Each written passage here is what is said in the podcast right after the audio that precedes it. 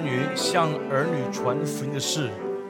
当我们谈到这个第五条诫命，我们并不是好像一般上教导我们的儿女怎么样去孝敬我们的父母，我们是谈到父母亲当怎么样按照自己应当承担的这个责任，按照圣经的吩咐，要好好的来教养我们的儿女，怎么样去孝敬我们作为父母亲。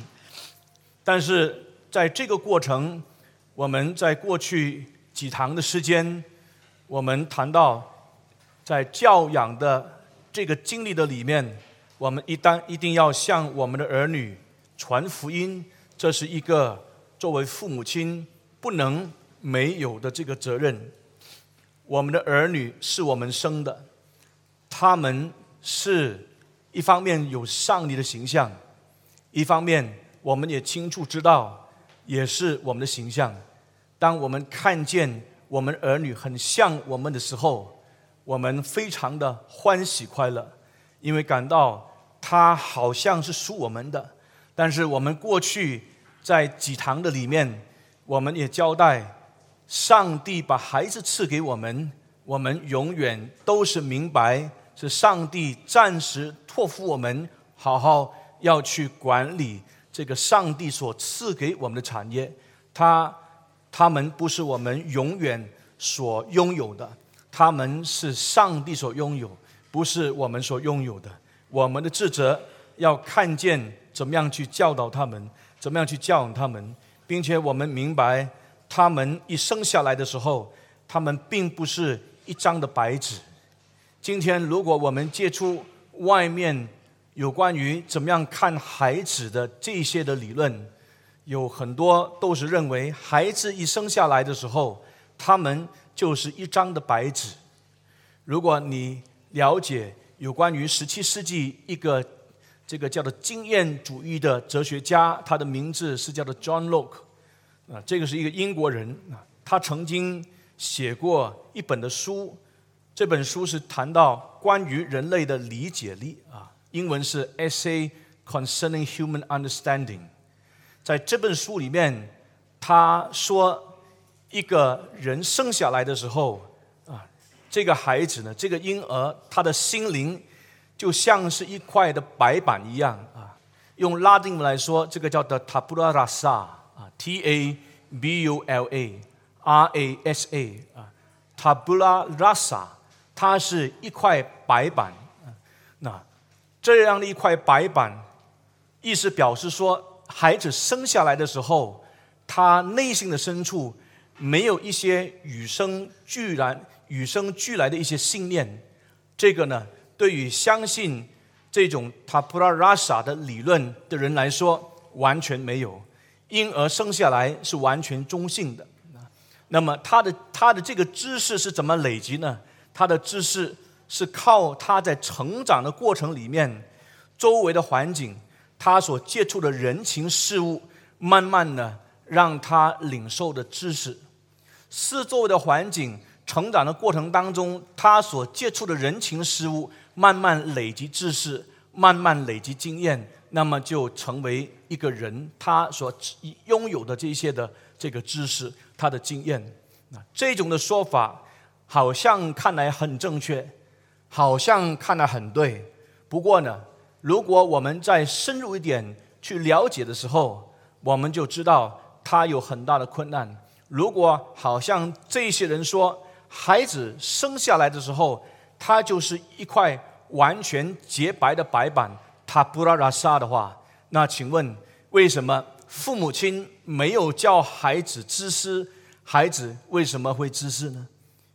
你看到孩子在玩玩具的过程里面，他不愿意。与其他的孩子分享，他基本上把玩具拿到自己的身边，好好的自己玩。他不愿意跟其他的孩子分享，甚至你也可以看到别的孩子玩玩具，他自己本身喜欢那个玩具的时候，他把那个玩具抢过来自己玩。那个孩子哭，他也不理会。那这是什么？这就是一种自私的一种的表现。这个是什么？这个是一种抢夺别人这一种在玩的玩具的当中的一一个表现。那这是什么呢？在上帝面前，我们知道这是罪。你也可以看到孩子在玩玩具的过程当中，他可能就是往往去破坏玩具。你买玩具给他，到最后他破坏玩具啊，或者是你看那个叠木，他把那个叠木慢慢慢慢的叠高的时候，他为了把它推翻啊，可以从孩子玩玩具的过程当中，你看到有这样好像是不是很好的一面啊？所以孩子越来越大，他越来越学会怎么的顶嘴。他会发脾气啊，他为什么呢？他可能用哭来去控制大人这个这个行为啊。我小的时候，我有一次很深刻的印象，那是很小很小，但是那一次有很深刻的印象。我用假哭来控制大人，因为我要我的母亲抱我，母亲在忙着其他的事情，她分身乏术，不能抱我。我很小。我一定要母亲来抱我的时候，那么她不理会，那我能做什么呢？我就用哭，一哭，而且哭得越来越大声的时候，我母亲到最后没有办法，到最后就把我抱起来。那是小小孩子已经有这样的心思意念，谁教的？我的母亲从来没有教我用这一招啊，是我自己发现可以用这一招。这一招发现是从哪里来的呢？我告诉你，它不可能是一张白纸无缘无故而有的。为什么会有这样的信信念呢？为什么有这样的思想呢？因为我们了解，人生出来的时候不是一张白纸，人生出来的时候从小时心里就怀着恶念。这个是创世纪第八章第二十一节那里提到，人从小时心里就怀着恶念啊。这个表明什么呢？这个就表明说，我们相信人是完全堕落的。你还记得加尔文主义的五大点的第一点是叫做 total depravity，total depravity 就是完全的堕落啊，人性的堕落。人生出来的时候，他虽然是一个很可爱的孩子，这个是被上帝创造的孩子，借着父母亲把他生下来。但是我们前面几堂已经重复了又重复。我们一定要有这样的信念，看这个很可爱的孩子，他是一个被罪所玷污的孩子，因此他需要耶稣基督的救赎。马丁路德他也曾经说过一句话，他说：“我们人生下来就有罪，这个罪像什么呢？这个罪像男人的胡须，啊，女人可能没有这个经验，啊，男人就有这个经验，啊。”男人有胡须的时候，今天生出来，你把胡须剃了以后，刚刚剃了，不久以后你就发现他的胡须又长起来了啊！我的胡须是如果不剃的话，每一天都长很多。那有一些人就是这样子，所以马丁路德他说罪呢像男人的胡须，你今天剃了，他明天又冒出来。我们人的确一生出母胎的时候。在母胎里面，其实就是与上帝疏远。诗篇第五十八篇第三节，他说：“恶人一出母胎，就与上帝疏远；一离开母腹，便走错路，说谎话。”这个是诗篇第五十八篇第三节里面，让我们看见我们生下来就是一个小罪人。因此，我们作为父母亲的，今天我们已经知道。我们的孩子一定要好好的管教，不能不管教。J.C. Wright 这个英国圣公会的主教，他叫父母亲一定要记住，孩子生下来就是对罪恶有一种的偏爱。所以他说，如果你让孩子自己选择，他们肯定会选错的东西。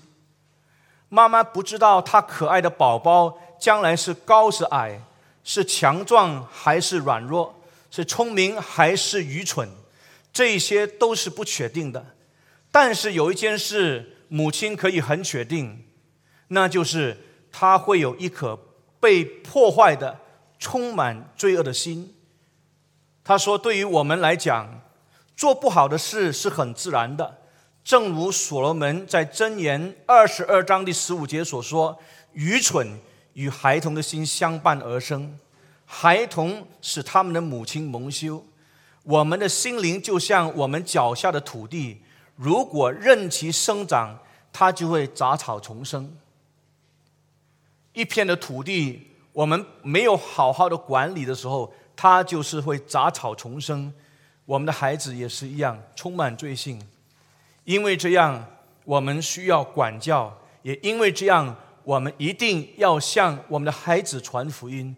我们已经谈过，来到今天的时候，我们谈下去的时候，谈福音的过程里面，一定要向我们的儿女来谈到地狱这个课题。谈到地狱这个课题的时候，有一些的父母亲，他们认为谈地狱会不会吓到孩子呢？我们不希望我们的孩子信耶稣，是因为他害怕下地狱。这样的一个观念是正确的，但是我们不会因为我们怕我们的孩子，因为是怕下地狱而信耶稣，我们不跟我们的孩子讲地狱这个课题。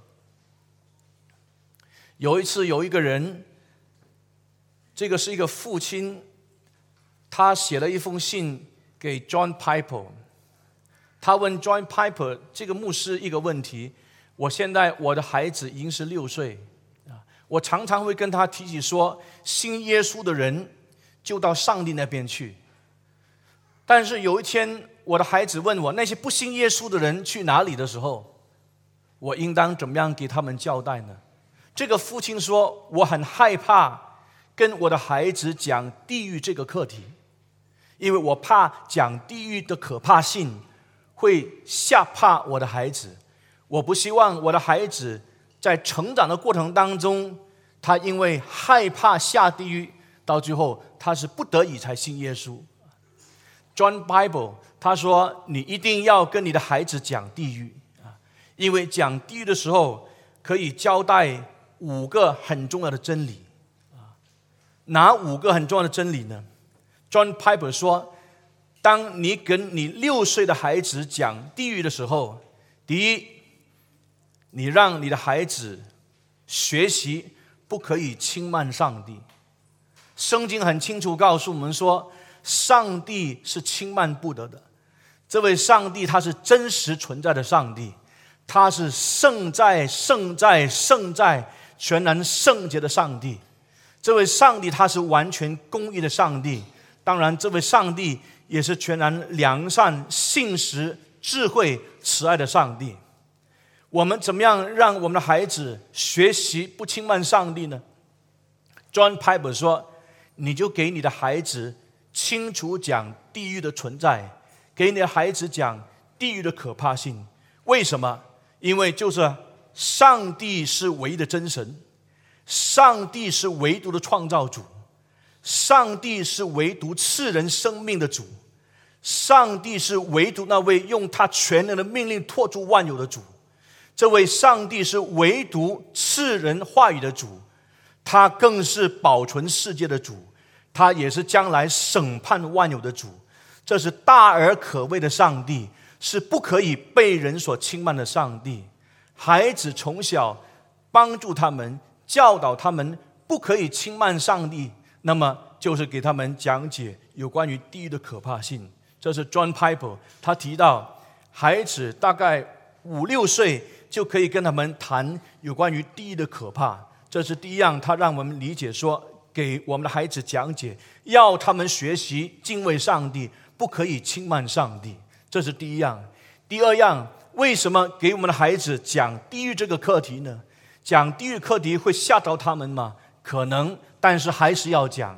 为什么？John Piper 在第二点他提到，要孩子认识不认罪、不悔改。玩梗到最后的结果就是很严重的，所以要让我们的孩子明白，就是有关于死都不认罪、死都玩梗、不悔改，最后的结果就是要面对这个上帝的惩罚。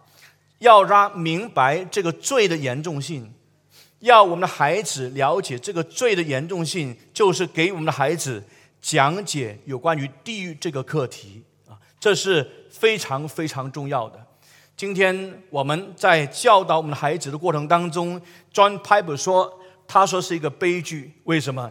因为在孩子成长的过程当中，他们不敬畏上帝，他们轻慢上帝，他们也不感到说地狱是真实的，就是因为父母亲没有给孩子好好的教导。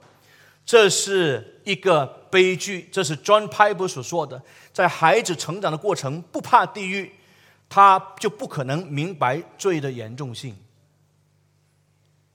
这是很特别的一些话。所以我们在讲解的过程当中，我们一定也要让孩子知道什么叫做罪，罪的严重性是怎么样。使不认罪的时候，到最后是怎么样得罪上帝，怎么样得罪人，到最后要产生很严重的这个后果。我们的做法是什么呢？我们的做法就是在教养我们的孩子的过程当中，常常用圣经原则指出他的错。比方说，如果你的孩子他虽然肚子饿了，可是你还在厨房里面忙着煮饭，我们要孩子学习忍耐，要孩子好好的。不要用哭闹来去得到他要得到的啊！让他明白妈妈正在厨房里面来忙着煮饭，但是他在外面一直哭闹，一直不肯，甚至跑进厨房拉着你的衣角，一直哭一直闹，要你快快给他食物吃的。那一半的父母亲可能很快先解决那个孩子的独子饥饿的问题，但是呢？这些 reform 的神学家，也包括很多严谨教导孩子的这些教育学家，他们认为不是这样子。他们认为我们要教导我们的孩子学习忍耐的功课，我们要教导我们的孩子去体恤别人，从小就可以学习。所以他们有一些建议是这样，就是跟孩子说。你看到妈妈现在正在厨房里面忙着煮饭，你要稍微忍耐，因为圣经在哥林多前书十三章第四节和第五节那里谈到，爱是恒久忍耐，爱是又有恩慈，爱是不轻易发怒。为什么？你爱你的妈妈，你就要忍耐，让妈妈好好的准备好这个饭食，我们大家就一起吃饭。你不可以用这种哭闹来跟妈妈讲话，这是不良善的。因为爱是有恩慈，而且爱是不轻易发怒。你不可以用这种哭闹一直向妈妈发这个发这个怒气，这个生气是不可以的。这个是得罪上帝，这个也是得罪妈妈。这样的一个做法呢，要重复又重复，重复又重复跟我们孩子讲，因为孩子是小罪人，他今天听了进去可能不理解，明天继续讲。继续下去，继续下去，让我们孩子能够了解。你知道，John Wesley 的太太教导他的孩子，小小的孩子来到礼拜堂的时候，要好好的坐在那个位置上，不可以随便乱喊、哭闹或者是开声音，因为这是一个敬拜的场所。他在家里面摆设成类似一个小教堂，椅子摆在那边。要他几个孩子好好坐在那边，告诉他们的，告诉他的孩子说：“这是敬拜上帝的场所，我们要安静。来到上帝面前，我们要安静。那要这样子学习。你认为一次就孩子就听吗？没有，孩子不会听，孩子继续哭闹，孩子不会好好坐在那边。这样重复又重复，重复又重复。如果我没有记错的话。”重复又重复，几乎重复了大概是一千次左右。你想想看，一千次是多长的时间？一千次要多少的耐心？这个就是作为父母亲，我们教导我们的儿女要怎么样从小了解他们的罪，他们怎么敬畏上帝，要轻不能轻慢上帝，了解罪的严重性，我们正是要付上很大的代价。所以这些 reform 的神学家。这些教育的学者，他们说，我们可以常常用生经原则来告诉我们的孩子：你现在这个行为，你这个态度不对，你知不知道多严重？每一次你把圣经搬出来的时候，要他明白，他得罪的不单是妈妈，他得罪的不单是爸爸，他得罪的是上帝。从小他就认识到，爸爸妈妈的权柄不是最大的，上帝的权柄是最大的。这个是焦点啊。又比方说，如果。你叫他把一些的糖果啊分给其他的兄弟姐妹，或者把糖果分给其他的一些哥哥姐姐，或者其他一些亲戚的小朋友，那你的孩子不愿意听，你怎么叫他，他不愿意，不都不愿意分享的时候，那你就可以用，比方说《使徒行传》第二十章第三十五节，那里提到什么呢？施比受更为有福，可能他不是太理解。但是你把这个话告诉他说，你给别人啊，那是上帝喜欢的啊。你学习跟别人分享啊，你给别人这个糖果是上帝喜欢的，这个是更好的事情。从小灌输我们的孩子啊，一次失败不要气馁，两次失败不要气馁，要继续的下去啊。再加上配合什么呢？就是我们在上一堂所谈的，要配上这个纪律行动。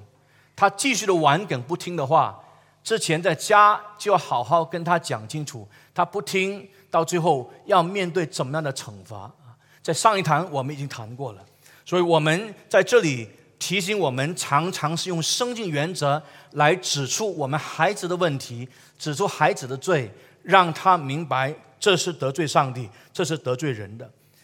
那如果你家里面有好几个孩子，那免不了孩子在争玩具的过程里面吵架，甚至打起来啊。那我们就可能可以提到约翰福音啊，这个耶稣基督提到说，我们成为耶稣的门徒有一个很明显的特征，就是什么呢？要彼此切实相爱。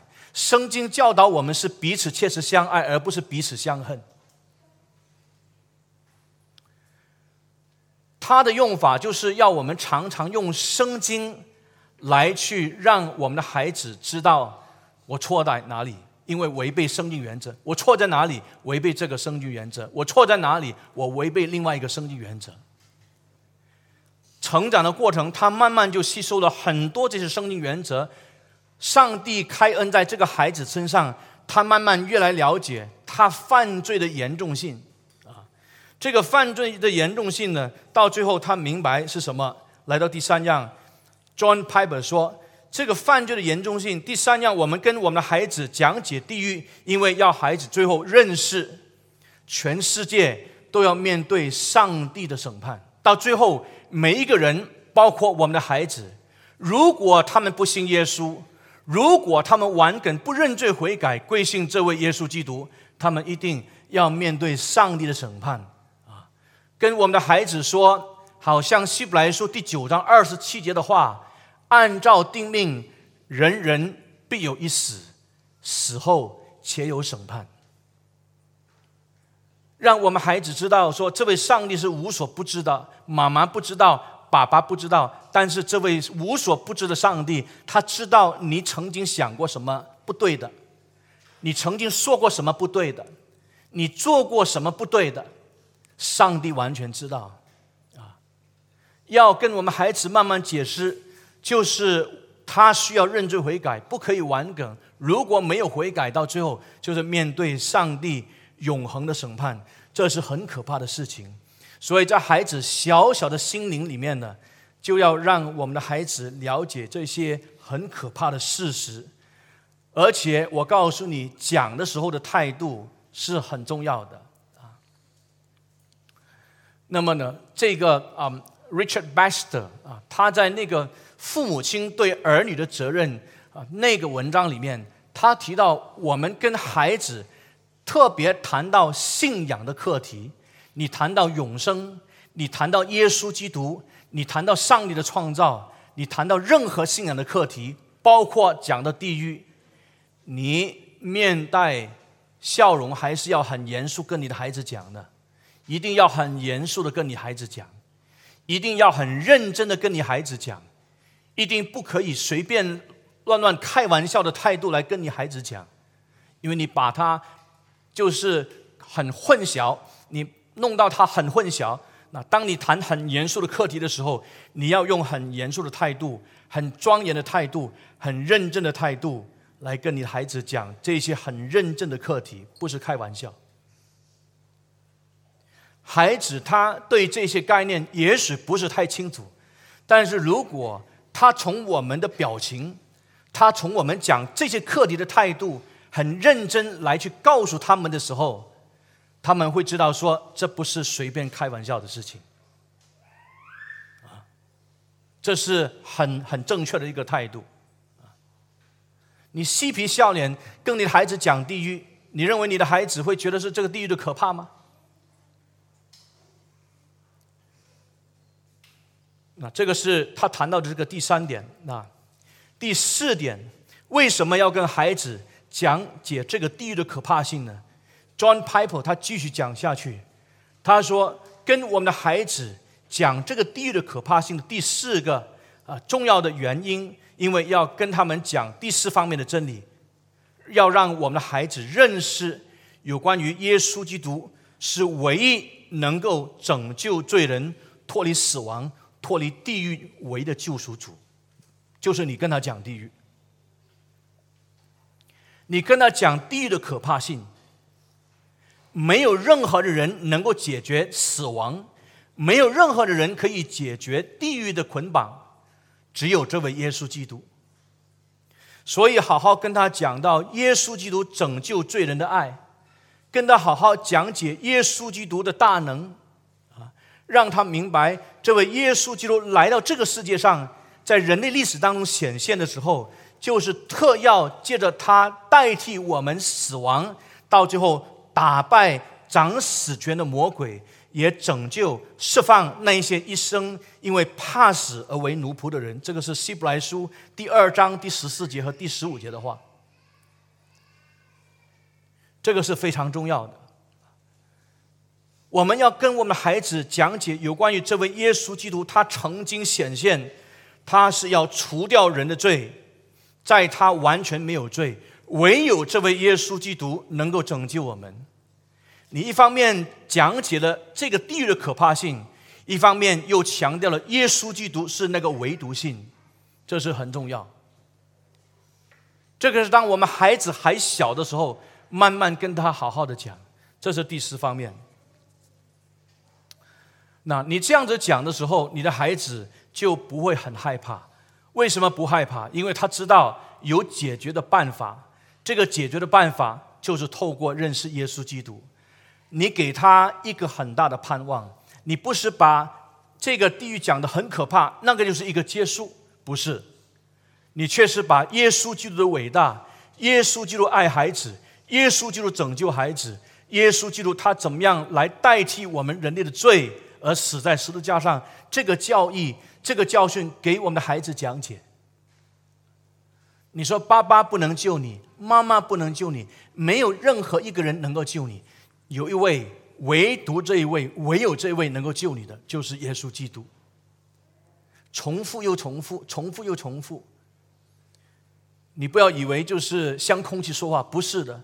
圣灵施恩在你孩子身上的时候。你的孩子在圣灵施恩之下，他慢慢就可以醒悟过来，这是真的啊！所以这个就是让我们了解说讲解地狱的重要性。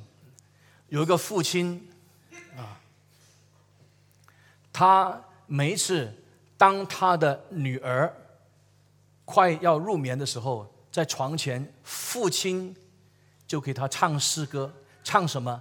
唱。十字架为我的荣耀，啊，Jesus keep me near the cross。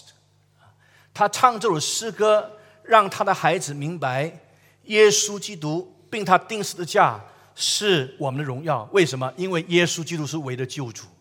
这个父亲就是学习，常常给孩子讲解耶稣基督的伟大。所以，孩子一方面知道地狱，孩子一方面知道解决的办法就是耶稣基督。这是第四样，啊，第五，为什么要跟我们的孩子来讲解有关于地狱的可怕性呢？因为 John Piper 说，要预备我们的孩子进入一种的生活，这种生活是怎么的一种生活呢？就是用信心来仰望上帝的生活的可能性。我们当然不知道我们的孩子到最后会不会认罪悔改归信耶稣基督。我们做父母亲的，在孩子成长的过程的当中，我们就是希望他有一天能够真正认罪悔改归信耶稣基督。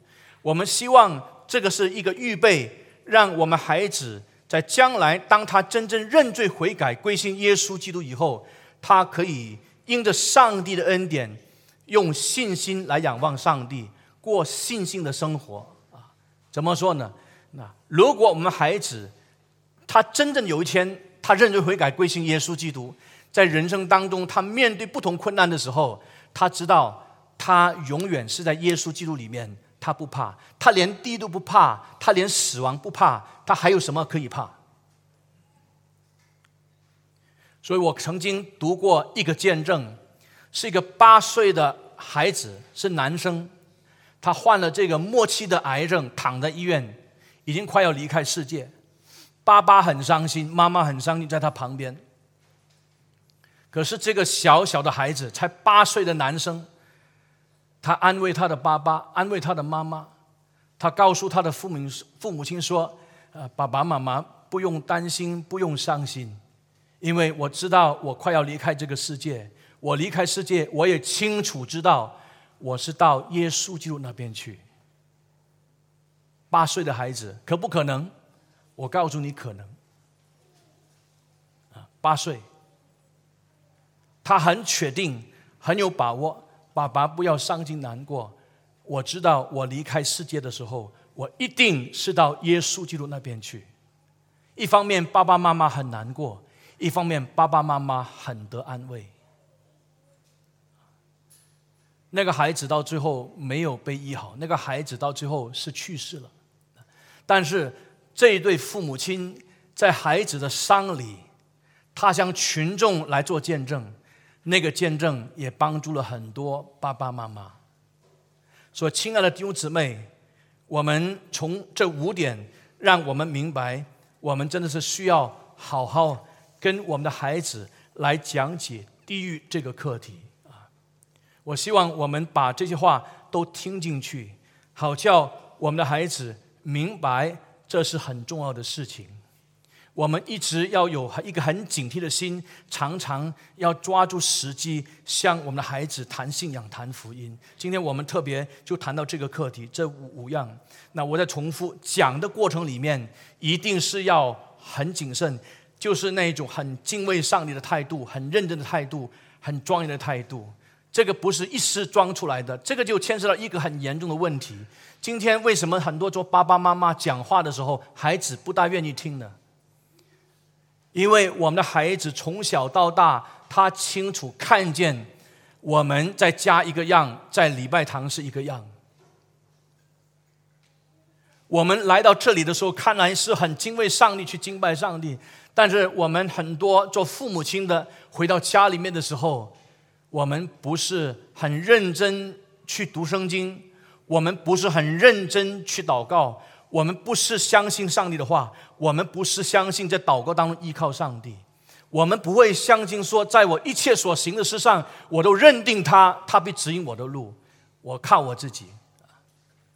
啊，那这样的一种情况过程里面，让我们的孩子会很混淆，他在礼拜堂里面。除了学老师的教导，跟回到家里面看见我们的父母亲是完全是两个样。这种的不一致性就不能帮助我们的孩子。所以 Richard Baxter 讲很严厉的话，他说：“不敬畏上帝的父母亲，他们常常就成为魔鬼的帮凶。为什么成为魔鬼的帮凶呢？因为他们的见证就绊倒他们的孩子，无形中。”在上帝主权的许可之下，他们的孩子是下地狱，他们也有很大的责任。虽然一方面我们知道上帝要拯救谁，上帝要怜悯谁，上帝要恩待谁，那是上帝绝对的主权。可是既然上帝把孩子赐给我们，孩子生在我们这个家庭里面，孩子成长的过程当中，我们做父母亲，怎么样敬畏上帝这个榜样，要成为我们孩子生命当中的造就，而不是一个绊脚石。这是我们做父母亲很重要、很重要的这个事情。因此呢，John Piper 也好，Richard Baxter 也好。我们可能看过的其他这一些有关于基督教的这些教育学者谈到有关于教孩子的也好，他们都认定一件事情：教孩子的过程当中，你教任何生命的课题，就是我们自己本身也是真理的学生。没有一个父母亲是完完全的，我们的孩子不会期盼我们是完全的。可是我们的孩子却可以看见，当我们的父母亲犯错得罪上帝。也是不敬畏上帝的时候，他们肯认罪悔改，求上帝赦免。一方面也可以求孩子赦免。我们的孩子就得到一个很重要的信息：连我的爸爸妈妈都不是最大的，谁最大？永远是上帝是最大的。他这个学习很重要了。这个学习就让他慢慢越觉得说，这位上帝不可以得罪，这位上帝是审判万有的。这位上帝，如果我玩梗到最后，我会下地狱。我会永远跟上帝隔绝啊！这位上帝大到一个地步，连爸爸妈妈犯错的时候，他们也在上帝面前认罪悔改，也向我谦卑下来认罪，也向我对说对不起抱歉啊！我就我慢慢慢慢有这个很重要的这个概念，这个是就是一个过程。我盼望我们做父母亲的，一方面谨慎教导孩子，一方面我们真的不气馁。知道教导孩子真的是不简单，教导孩子真的是很困难，教导孩子却是很神圣的责任。教导孩子是上帝托付给我们的这个使命。愿上帝赐福我们做父母亲的，愿上帝帮助我们。我们一起祷告，我们站起来做一个祷告。我们天上的父啊，我们在父你的面前，我们把自己交托，因为知道孩子交在我们手中。是何等的神圣，是何等的重要，我们是责无旁贷，扛起责任，要承担使命，教养我们的儿女。我们期盼我们儿女认罪悔改，归信主耶稣基督的名，求上帝施恩，加添心力、智慧在我们身上。主耶稣基督，你舍己爱的充满，帮助我们。当我们在教养我们儿女的过程里面。诸般的恩惠在我们身上，有诸般的忍耐，有诸般的恩慈，充足的信心，来帮助我们的孩子认识他们需要耶稣基督的救赎。上帝啊，开恩给我们的儿女，愿我们的儿女在你面前真正领受福音，领受悔改的心，领受你赐他们的永生。愿主预备他们领受你自己的救恩。但愿主耶稣基督。你在我们当中，你垂听这个祷告，愿这个祷告的垂听，使到许多的父母亲，他们心里面得到最大的安慰。求上帝，你垂听我们的祷告，奉耶稣基督得胜的名祈求，阿门。我们天上的父，我们站敬在父你面前，我们知道你把孩子赐给我们。你就是托付我们，要按照主耶稣基督的教训来养育和警戒他们。你把这重大的使命交给我们，我们在父你的面前，求你加添给我们恩惠，求你加添给我们心力，求你赐给我们智慧，求你赐给我们更大的忍耐。更大的信心来教导我们的儿女。主啊，虽然非常的困难，我们的儿女一方面使到我们有许许多这个欢喜快乐的时光，但是我们的儿女在这个过程也常常使我们失望，常常使我们感到难过、伤心、痛苦。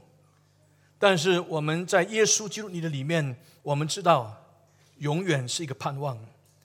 求主，你自己恩待我们的儿女，愿我们的儿女领受悔改的心，诚实认罪悔改，归心耶稣基督的名。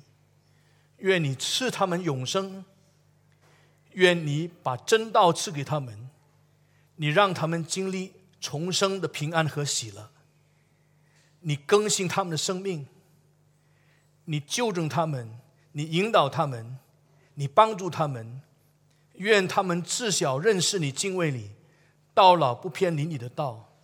这是在你的面前，我们的祷告，主啊，求你垂听。我们很期盼，我们能看见我们的儿女能够认识你；我们也期盼，我们能看见我们儿女的儿女，甚至是儿女儿女的儿女，世世代代都是敬畏你名的。愿主这样赐福在这里聚会这些弟兄姊妹，就是这些基督徒的父母亲，他们的儿女。求主垂听我们的祷告，奉耶稣基督得胜的名祈求，阿